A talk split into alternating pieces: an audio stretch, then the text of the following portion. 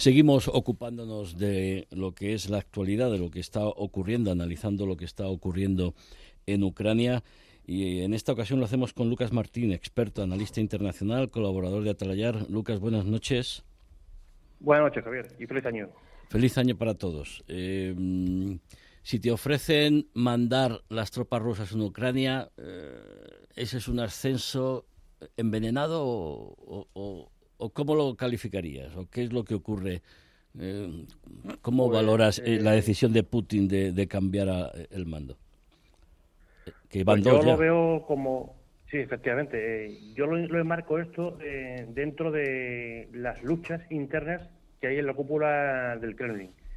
Eh, aquí hay una pelea o una pugna entre Prigozhin, el director de Wagner, eh, Kadyrov, por un lado, y después lo que son los mandos de las unidades militares naturales, ¿no? Eh, y ambas, ambas partes están peleando por tener ese protagonismo y Putin está en cierto modo en medio. Mm, creo que ha dependido demasiado o ha dejado descansar demasiado todas las operaciones en ciertos momentos, en, tanto en Kadyrov como en Wagner eh, y ahora este relevo, eh, aparte de que Surovikin no ha sido capaz de conseguir lo que se pretendía, eh, es una forma, digamos, de dar un espalderazo y de afianzar a, los que siempre han estado con él y a su cúpula militar natural, que están enfrentados a su vez a, a y a, Kadyrov.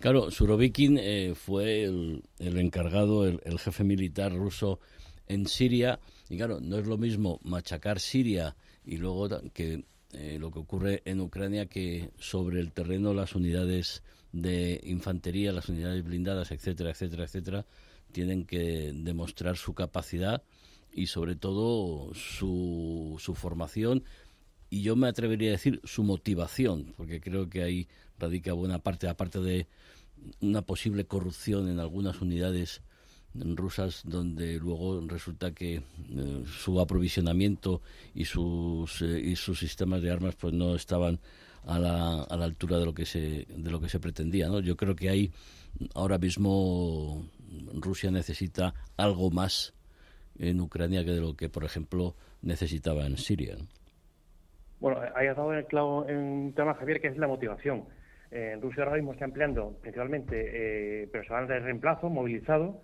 eh, y no es lo mismo combatir por defender tu país, tu tierra, tu gente, porque te han invadido, eh, a mandar chavales de 18, 20, 25 años o de 50, hombres de 50, a combatir a un país porque te lo mandan, pero sin ningún tipo de, como te ya han hecho, de motivación, ¿no? Entonces, eh, ahí el balance, evidentemente, es totalmente favorable a, Ucrania.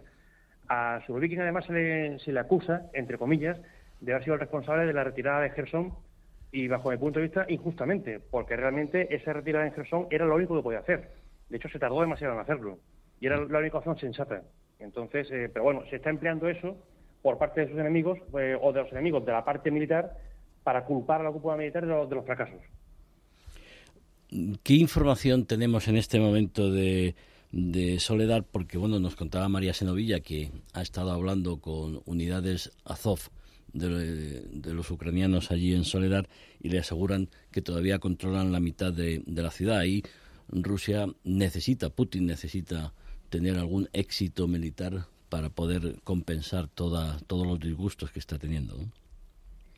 Efectivamente, Javier. Y además también esto se puede enmarcar en esa lucha que he comentado. Y me explico. Eh, Soledad, eh, el, el, esfuerzo se vuelca desde de, Bakhmut hacia Soledad porque era más fácil construyendo progresar por Soledad que por Bakhmut. Bakhmut está muy fortificada y era muy complicado. Y se han estado estrellando contra las defensas ucranianas durante meses las fuerzas rusas. Eh, aquí, una vez más, eh, si nos fijamos, ha sido Wagner quien se ha apresurado a decir que ya controlaban totalmente Soledad. Primero, porque están, necesitados de esa victoria, de ofrecer algo a su gente, en conjunto eh, los rusos, pero aparte, Wagner se ha, se cuidado muy mucho de decir que han sido solamente sus fuerzas las que han ocupado Soledad, sin ayuda de las VDV, que son las fuerzas de transportadas rusas, ni de, ni de fuerzas regulares, contradiciendo lo que estaba diciendo por otro lado, que había fuerzas regulares cooperando con Wagner. Esto nos demuestra una vez más esa lucha que hay entre los dos. Y después, como bien has dicho, la información es muy confusa y, están, como ya han anunciado que han ocupado la ciudad, se necesitan imperiosamente que eso sea realidad. Y la realidad a día de hoy es que aún se combate en ciertas zonas de la ciudad como pasó en Bakhmut. Y yo recalcar una cosa, Javier. No es lo mismo ocupar, pero en un momento dado pueden ocupar un Soledad, igual que ocuparon Bakhmut en su día, pero mantenerlo. fuerzas para mantenerlo incluso seguir avanzando. Y ahí es donde está aquí la cuestión. Recuerdo que Bakhmut lo ocuparon y a las dos semanas fueron expulsados de Bakhmut. Lucas, eh, queremos que nos eh, valores el papel que pueden tener eh, blindados Bradley, Marder o incluso Leopard, además de las baterías antimisiles Patriot en el, para el ejército ucraniano, unas, unos blindados que envían países occidentales. A ver, son vehículos que son buenos, son importantes, pero bajo mi punto de vista, enviar 50 vehículos de un tipo, 20 de otro y 30 de otro, eh, no es algo significativo en, la guerra, no es lo que se llama en terminología un, game changer, o sea, no va a cambiar nada el, panorama, salvo que se enviaran, por ejemplo, 150 vehículos de un tipo. Y digo de un tipo porque enviar vehículos diferentes eh, complica mucho el, apoyo logístico, complica mucho además el suministro de munición, porque cada vehículo de esos que estamos mencionando utilizan un calibre diferente, lo cual complica mucho más todo. Eh, y además nos olvidamos de una cosa. No hay que instruir solo al personal que va a operar esos vehículos, es decir, al conductor, al tirador, sino que después hay que adiestrar a las unidades para aprender a combatir eh, dentro de una compañía y encuadrados dentro de un batallón. Estos vehículos eh, no combaten solos y se está olvidando una cosa. Los vehículos blindados tipo Bradley o tipo Marder son vehículos pensados para operar en compañía de carros de combate. Es decir, eh, en compañía de carros de combate Abrams o de carros de combate Leopard. Es un binomio que combaten juntos, dándose apoyo.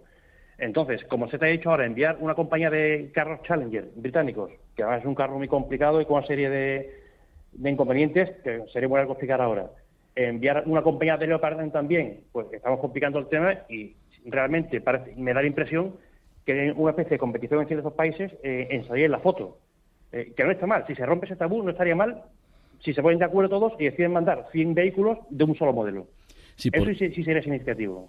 porque esa ensaladilla complica los repuestos, la munición, el abastecimiento, todo, etcétera, etcétera.